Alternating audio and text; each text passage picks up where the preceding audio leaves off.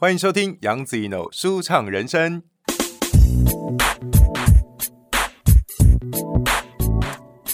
本节目在爱听听抢先首播，赶快来订阅我的频道哦！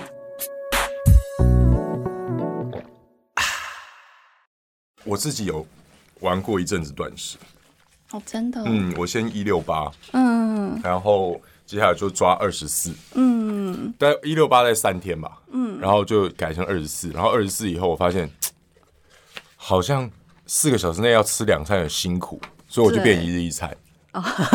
对，然后我大概玩了一个半月，嗯，对。讲话可能要就是靠近一点，就对，大概离一个好，对一个拳头距离，你不用再过来了。好，但是你也不要一直闪他，因为刚刚我每次嘟你就一直闪，一直闪，一般会收不到音。好，好，他蛮有趣的，对，因为我其实我觉得录音是一件很有趣的事，就是它其实有很多美感在里面。嗯，像我我之前有做过配音员，所以我大概知道说距离在哪里。可是，在访问的时候，哇，你这个动起来哦，那个。忽大忽小声哦，对，兰姐快把我干掉了。你的声音动不动就爆，就不开心就全部剪，就整段把它剪掉这样子。这样子，嗯，因为有时候还要看主持人，然后看就会稍微偏离一下麦克风。那你你可以你可以试的就是这样，我们用眼神可以试这样。好，对，OK 啊，可以试啊。好，欢迎收听杨子怡 no 舒畅人生，我是杨子怡。今天呢，非常高兴，因为我自己很兴奋的是，自从我转速以后啊，我并没有说真的跟一个专业的营养师或是医师去了解，说我到底应该要怎么吃。然后今天我们就请到了一位营养师魏杨华，欢迎你。好，大家好，我是魏阳华营养师。OK，对，然后目前是在医院的新陈代谢科当糖尿病卫教师。哦，对。卫教师是我，我是有事情可以询问你，还是我还要挂号？我要用健保卡？哦，就是糖尿病卫教师的话，只要你是被医生收案在糖尿病共照网一下，就可以来找卫教师咨询。哦，对对对对，那要挂号吗？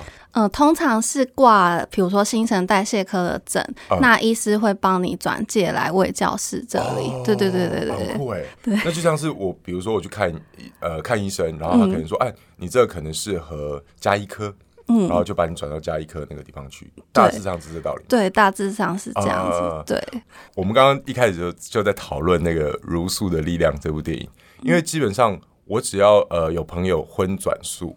然后他问我说：“哎，要怎么吃？或者说我应该要怎么样去做这样的改变？因为本身的电影就是呃，《The Power of Change》，对，嗯、就是做一个你饮食上的改变的。嗯、然后我就会说：那你先去看那部电影。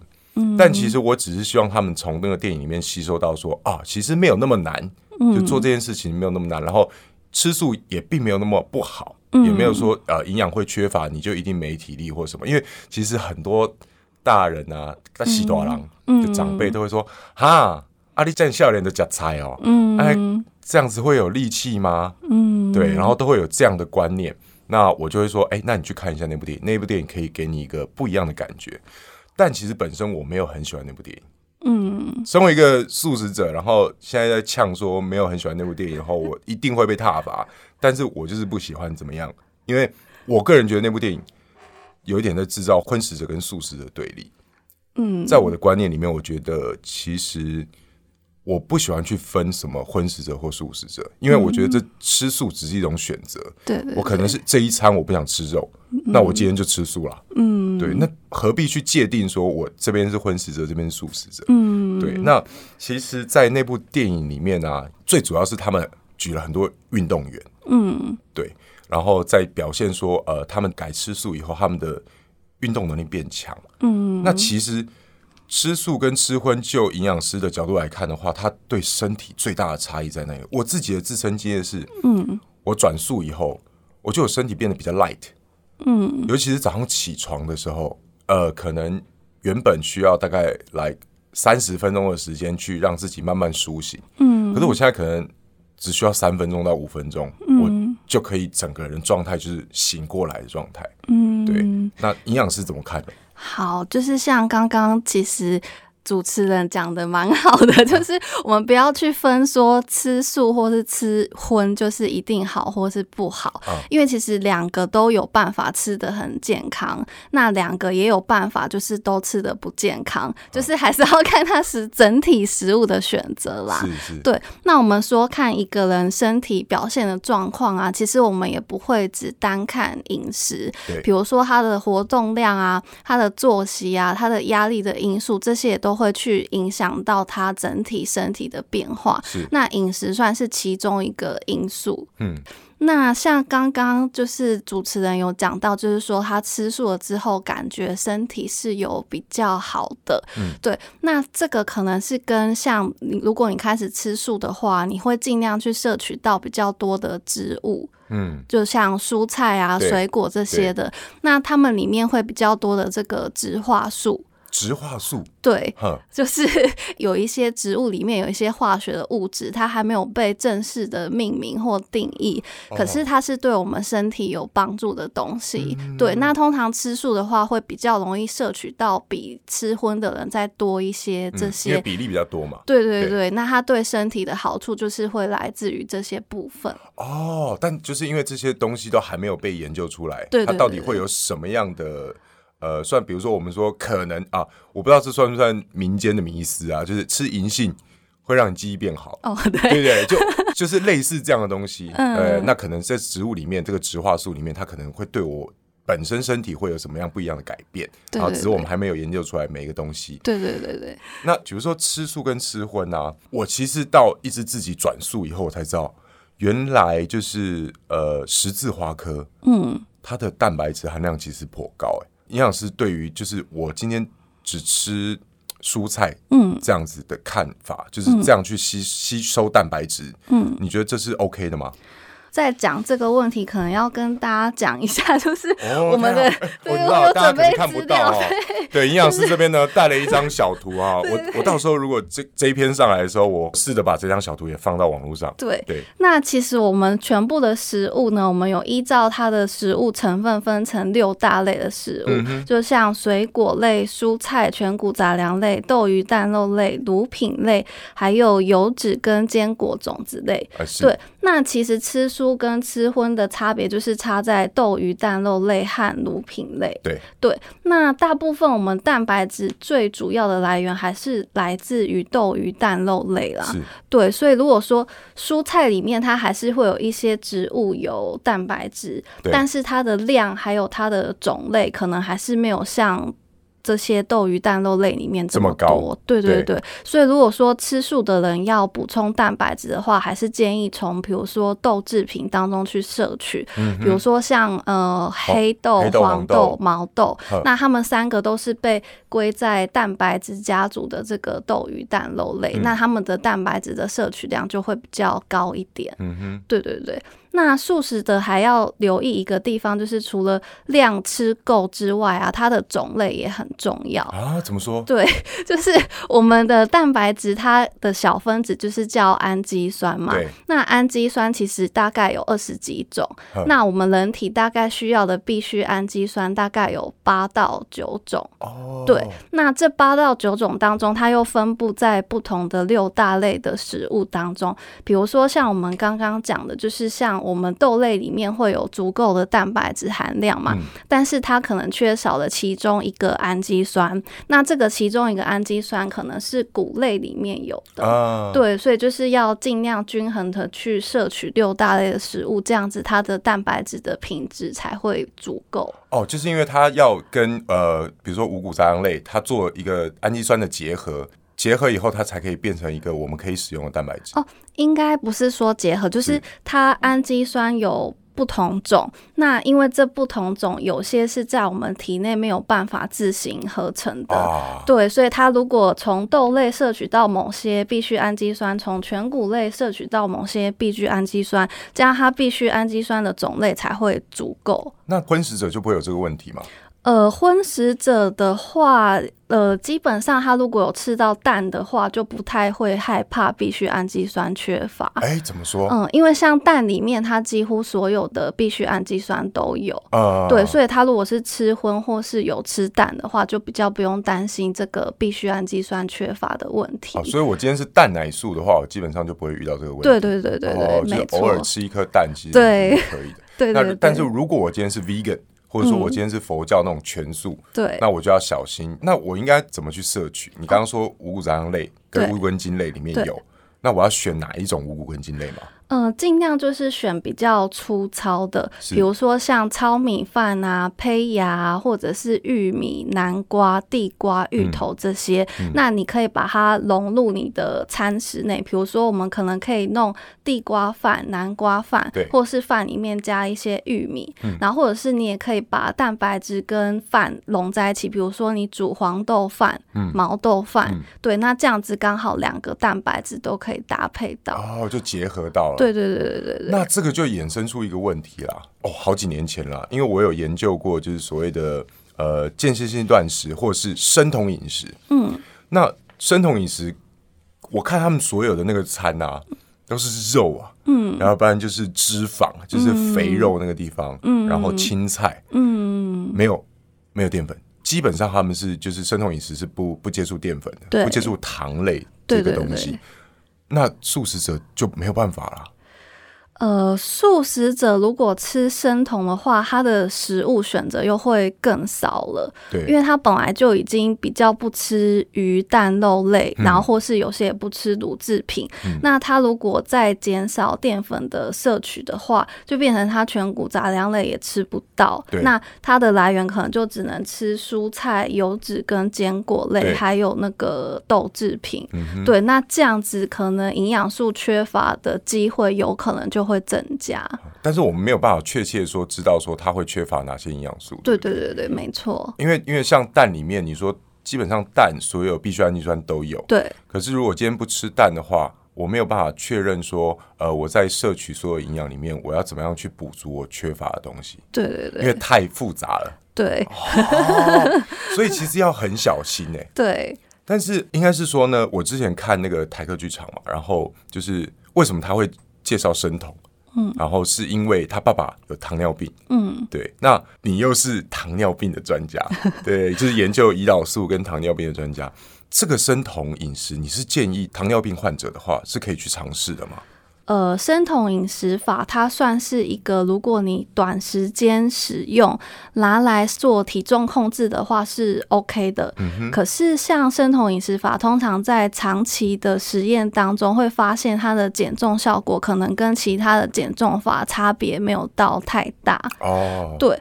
然后再来生酮饮食法，如果在糖尿病的病友身上来说，好像糖尿病友有些他如果用药有用到胰岛素，呃、或者是刺激胰岛素分泌的药的话，他如果在使用生酮饮食法的话，他会低血糖的风险也会比较高。哦，对对对，所以如果是糖尿病人要执行生酮饮食的话，就是一定要先跟医师、营养师去讨论，看看他适不适合，哦、然后再去。本身这个人的体质是不是？对，还有它的用药，啊、嗯，然后才看它适不适合。那不见得每个人都适合。OK OK，对对对，就是这个东西你要小心，因为毕竟它不像是一般我们正常在吃东西的那种状态。对对对。哦、刚刚在讲说蛋的时候，我就其实想要问这个问题，嗯、因为这样听起来说吃蛋的话，它各种氨基酸基本上都有，必需氨基酸都有。嗯。可是又有现在有一个问题是，蛋跟奶。它里面可能会有所谓的生长激素啊，或是打荷尔蒙。嗯、我们就牛奶来讲好了，现在其实很多报道都指出说，其实乳牛它有被施打那个雌性荷尔蒙，嗯，然后它才可以有办法分泌这么多的乳汁。嗯，那这个荷尔蒙会不会对人体造成影响？嗯，好，这是一个蛮常见大家的疑问。对，那其实这边也顺便要帮牛奶做一个澄清啊。嗯、其实像如果以台湾的鲜乳的法规来讲，它的乳牛是不太可能去打这些荷尔蒙或者是生长激素。台湾法规，对对对，对所以基本上是可以放心，就是台湾的牛奶不太会有这个荷尔蒙的问题。嗯、对对对。那还有一个个问题，就是那是像就我们食物链来讲啊，就是呃，比如说动物可能去吃谷类嘛，嗯、然后就以它生长它必须吃的食物，嗯，那甚至有一些会有呃所谓的施打药物，因为可能它生病，然后可能那个药会囤积在身体里面，嗯，然后之后它再。变成盘中飧，嗯，由我们人体吃进去，这些东西会变成它囤积在体内不好的东西，其实会带到我们身上吗？嗯，会被我们所吸收吗？这个问题蛮大的，哦、很大，是不是？我们可能要录个五集才有办法讲。问题蛮大，Okay. 但是只是要提醒大家一个很重要的观念，就是。呃，如果以毒物学的观念来讲啊，所有的东西只要你的剂量变多的话，它都可能会有毒。嗯、就像水，我们都觉得它很健康，对。可是你今天水喝多的话，它也会水中毒。对对对。所以如果要谈论毒性的话，要去看它剂量的问题。就是第一个。你这样子吃，到底会不会真的吃到危害人体的剂量？是，然后再就是你吃的频率，是对，所以它其实是一个蛮大的问题。那这这是肉品的问题。那我们在吃平常吃蔬菜的话，会有这样的问题吗？各个食物都会有不同的营养素，跟他们在制作的过程中可能会有的疑虑。是，像比如说，有些人就会担心说，蔬菜里面可能会有农药或什么的，啊、对他也会有类似的疑问。是，但是就是都回归到像我们刚刚讲的，都是看它的剂量。嗯、呃，你的剂量如果没有。达到那个对人体有毒的程度的话，其实是都不用太担心。嗯嗯，对对对对。那刚刚讲到蛋奶啊，说了奶，但其实我想要了解的是，所谓的蛋，我们到底可以吃多少？因为有些可能他们是蛋奶素，所以我也想要为为他们问一下，他们可以吃多少？因为我记得以前说蛋不能吃太多，而且我自己本身有一个亲身经验，就是我去到我记得是浙江吧，然后我们去拍了鸡蛋，那边的鸡它吃的是蛆。嗯，就是他们有特别养殖区给他们吃，除了饲料以外，嗯、它的蛋的颜色都非常的深，嗯，甚至它那个蛋黄啊，我拿牙签啊去戳，是戳不破，那牙签会被弹走超扯，真的超扯，因为我就做实验嘛，嗯、然后也因为这样，我就那一天大概吃了有五六颗蛋，嗯，然后发生一件事，我头有点晕，哦，真的，对，所以蛋到底可以吃多少？对，那其实蛋一天要吃多少？以前会对蛋有限制，是因为像以前大家会认为说，像蛋里面会有胆固醇嘛，对，那大家就会把食物里的胆固醇跟血液里的胆固醇把它联想在一起。对，不一样的吗？其实不太一样，啊、因为像后来的科学文献研究都指出说，呃，食物里的胆固醇不见得会跑到我们血液当中。嗯、那我们血液里的胆固醇大概有八成都是身体自己制造的啊，真的、啊？对对对，哦、所以不见得说蛋里面有胆固醇，你吃到体内之后，它就会去把它合成变成胆固醇。那这些胆固醇过高的人，就是所谓三高。嗯是他们身体自己制造出过高的胆固醇吗？对，那目前的研究是说，如果你的食物摄取饱和脂肪或者是反式脂肪比较高的人，嗯、有可能会让他身体制造多一点。哦，对，可是跟食物中的胆固醇含量的关系是没有这么明显的。所以我们。没有差吃几颗蛋，想吃几颗就可以。吃几颗蛋的话，就是要回归到 我们刚刚说的蛋白质，像我们刚刚说的豆鱼蛋肉类还有乳品类。对，如果你一整天的蛋白质是符合你现在的量，嗯、那不要超过就 OK。好，对对对，我们是看总量，然后还有看长期。哦，对对对，对，所以。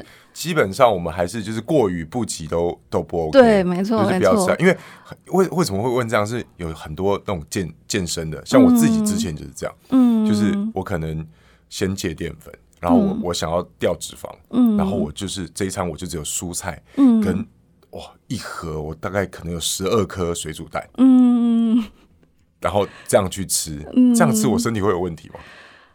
短期内的话是是不会有太大的危害，啊、对。但长期的话，如果你之后没有再健身，比如说你的活动量减少了，啊啊、那你蛋白质可能就不需要吃到那么多，么那可能就需要再调整。哦，对，原来是这样。那我现在要问一些比较色色的问题了，因为刚刚一开始就有讲到茹素的力量嘛，茹素的力量里面做了一个很可爱的实验，我自己非常喜欢，就是他找三个，我记得三个大学生，对，对，然后他们都是运动的大学生，嗯，然后就让他们做了一个呃，他们吃素以后的血液浓度测试，跟睡觉的时候我们勃起的状态，对。在里面显示出，就是吃素的，他们吃素的时候，他们血液浓度变比较淡，就是比较没有那么浓稠，嗯，然后他们的勃起的状态也比较好，嗯，对，这是你觉得是有可能发生的吗？有可能目前比较多的文献是指出说，他如果吃比较多偏向地中海食物倾向的人，他在这个床上的表现可能会比较好一点。所谓地中海食物是什么？哦，地中海食物就是它会有大量的蔬菜、水果，然后用橄榄油，就是植物油的部分。那它还是会适量摄取到豆类、海鲜，嗯、那少量的肉类，基本上也是一个均衡的饮食，嗯，对，那只是它好处可能是来自于它的蔬菜、水果这些摄取的比较多。蔬菜、水果摄取的比较多，它的表现会比较好一点，可能是这样子啦。什么原因？就像我刚刚前面讲的，可能蔬菜、水果里面它的纤维啊，然后它的植化素是比较多的，对。但它如果去多补充一些，可能是会有帮助。好，大家听到关键了没有？所有男性朋友们，我跟你讲。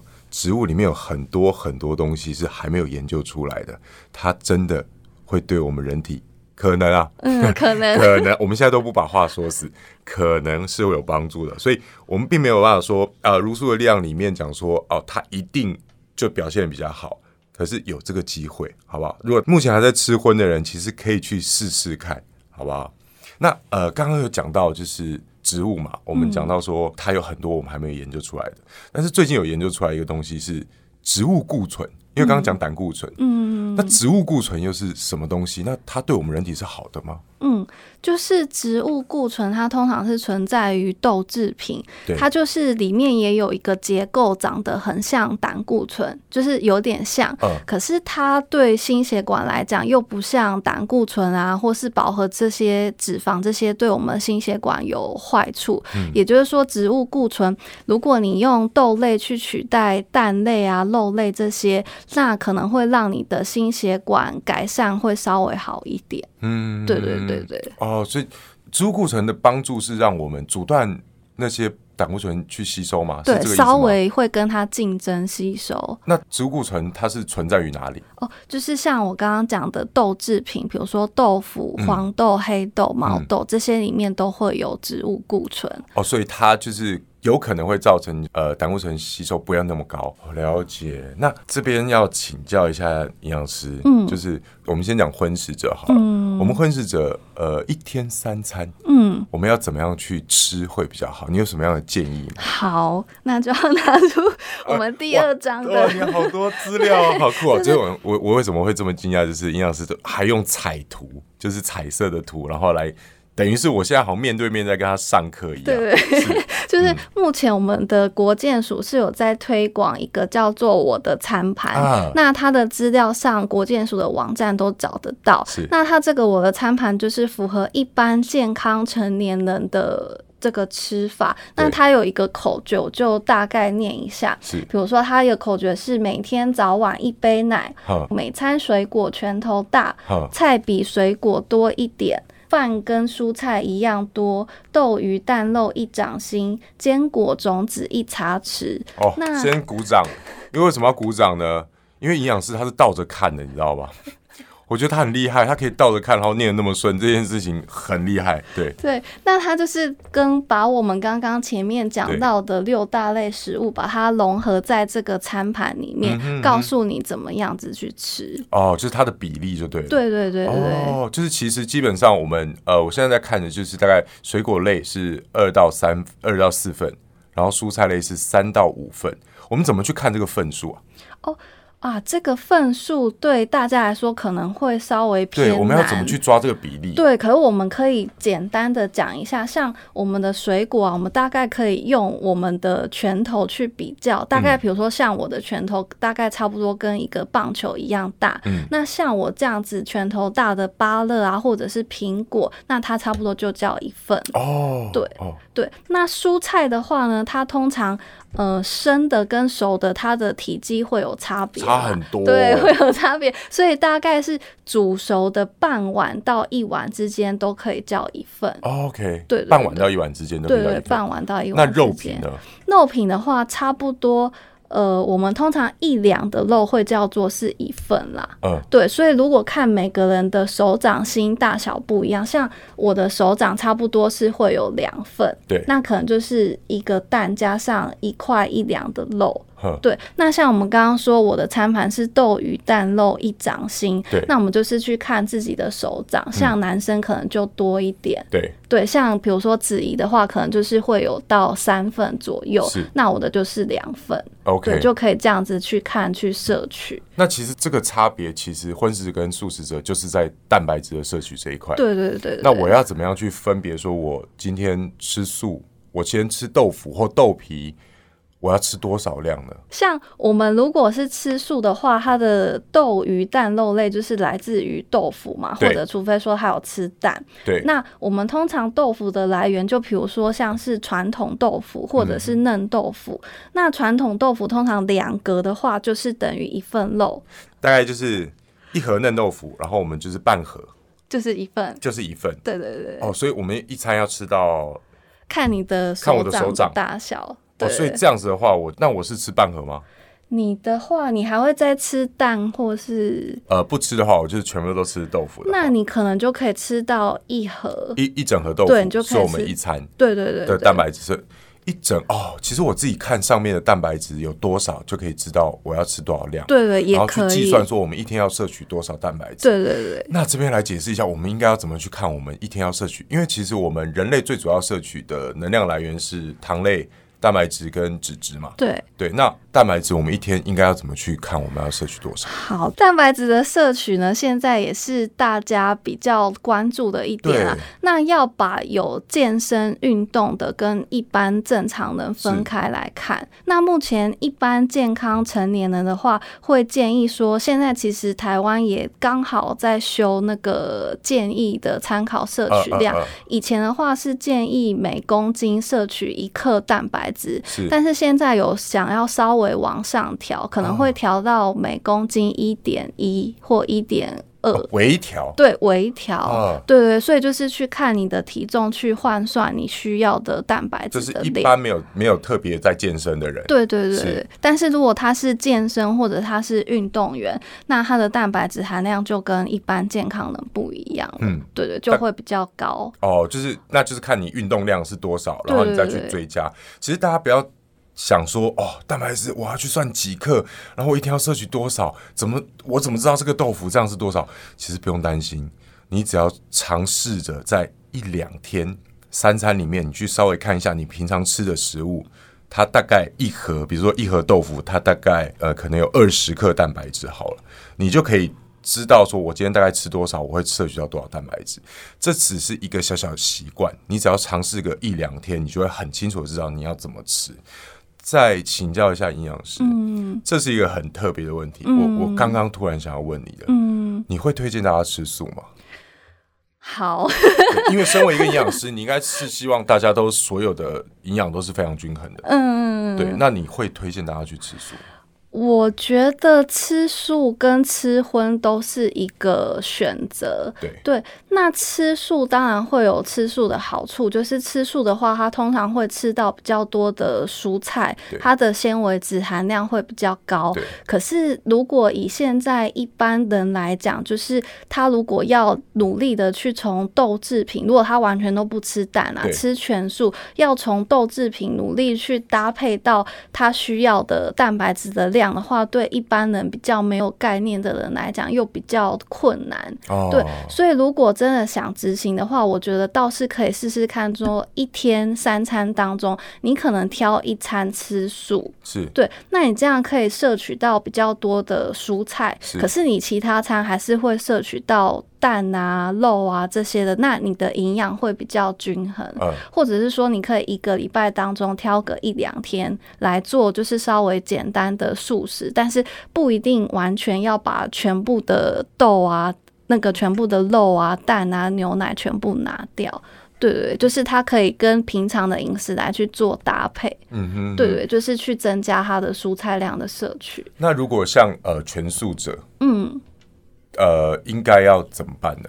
我今天就是完全不吃蛋奶肉。嗯，那我有特别要注意什么事情？哦，蛮多要注意的。啊，请给我们一些意见。对，第一个就是唯一要特别注意就是维生素 B 十二。Uh, 对，那因为维生素 B 十二，它几乎是在动物性的食物才会有。是，那植物性的食物也会有很类似 B 十二的结构。是，可是它植物性里面的这个 B 十二，它的活性跟动物的不一样。嗯，对，所以如果你是吃植物里面的 B 十二，对身体未必是有很大的帮助。嗯，对，所以如果他真的是从小就一直吃全素，吃到可能是胎里素。对对对对，吃。到长大的话，那他可能真的需要去抽血检查一下，看看他的 B 十二是不是有缺乏。是，那他如果缺乏的话，可能就是真的要从补充剂，或者是像国外有一些因应吃素的族群，他会在一些谷类里面强化添加 B 十二，那他就去选择这些的食物来摄取。哦，或是像有些人，或是有些人会吃，like 呃呃 B 群。这里面就可以摄取到吗？对对对对，哦、但是还是要稍微看一下它的剂量啊。对，对，对，那、啊、除了 B 十二以外呢？B 十二以外，再来就是那个铁质啊，对，对铁质很重要。就我自己知道，嗯，铁质就是呃很多就比比较呃有红色的蔬菜，嗯，可能就含有铁质，这是这是正确的观念吗？呃，我们的铁质，它动物中跟植物中的都有嘛。嗯、那其实动物中的铁质也是人体比较好吸收的。嗯、那植物性的铁质是人体比较不好吸收的。那像刚刚子怡讲到的红色的蔬菜，对，那我会比较把它归类成是深色的蔬菜。哦、深色的，对，比如说红苋菜，对，或是白苋菜，这些它都是铁质蛮丰富的蔬菜。那不一定要是红色，是对对对，它。如果吃到这些植物性的铁质的话，它可能可以在餐前或者是餐中或者是餐后补充一个拳头大的高维生素 C 的水那个水果。哦、嗯，那因为维生素 C 可以促进铁质的吸收。对，哦，什么什么什么什么水果是高维生素比如说像芭乐，哦、嗯，或者是奇异果，哦、对，然后或者是像一些柑橘类的。比如说橘子啊，比较偏酸的，因为我吃每次吃维他命 C 的时候，我就说啊，好酸哦。不一定，因为像拔辣也不酸。对呀、啊，我就听到拔辣，我觉得好奇怪哦。可是其实拔辣是维生素 C 非常丰富的，真的、哦。对对对对。对，所以如果说吃素的人的话，就是他可能一餐当中尽量要去吃到深色的蔬菜。嗯，那他吃完的饭后可以搭配一个拳头大的芭乐，或者是一颗奇异果之类的，那去促进他铁质的吸收。对，你讲到一个重点是餐后吃，嗯，那如果是在餐前吃呢？也 OK，也 OK，对，也 OK。哦，就是反正我今天有吃到，或者还是说他们必须要在几个小时内，我就要赶快补充。呃，也不用压力这么大，就是。尽量靠近就好哦，尽量近一点，嗯、对，尽量靠近就好。对对对对对，这讲到了就是呃，刚刚讲到了蛋白质嘛，然后讲到了 B 十二，然后讲到铁质，对，那还有什么东西？呃，还有一个要注意的就是钙质啦。嗯，就我知道的，嗯，芝麻。哦，对，芝麻也是一个来源。对，还有什么？那像钙质的话，其实最多最多主要是在我们的乳品类啦，嗯、所以它如果是有喝牛奶的素的话，是不用太担心。嗯、那除了像刚刚子怡讲到的芝麻之外啊，嗯、像我们刚刚讲的，呃，其实豆腐有分两种，嗯、一种就是像刚刚你说的盒装水水的那个嫩豆腐，对。那像传统市场会卖那种比较硬的板豆腐，那板豆腐跟嫩豆腐比较起来，板豆腐的钙质含量也是蛮高的，真的。对，为什么豆腐里面有钙质？因为他们在加工的过程当中呢，他们加的凝固剂是含有钙质的，所以那个板豆腐它里面的钙质含量就会蛮高的。那像豆干或是豆干丝这些也都是不错的钙质的来源。可是他加的那个凝固剂对我们人的身体会不会有害？哦。基本上就是跟我刚刚前面讲的一样，就是看它的剂量。嗯，对，它的剂量其实目前是不至于会造成身体有什么不好的影响。哦，所以，我们豆腐都不单单说，哎，你要去吃豆，不是说那个吃豆腐哈。对，就是哎，这一餐你要补充蛋白质吃豆腐，可是豆腐有各种种类，对，它们里面的。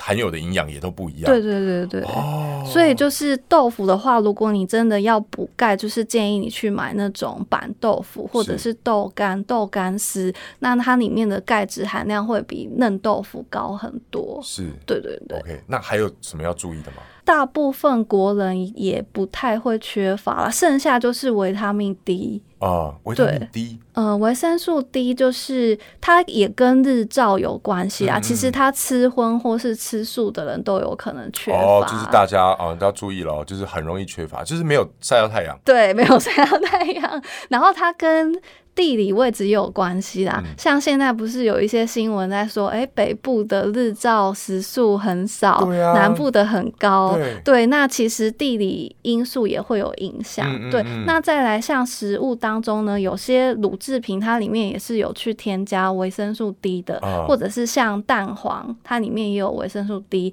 那如果是吃乳制品添加，它是另外加的，它不是本身就有。呃，里面应该含量没有那么多。那蛋黄的维生素 D 含量大吗？也是算可以拿来补充。嗯嗯、那如果是吃素不吃蛋的话，它的维生素 D 就可以来自于那个晒过的菇类。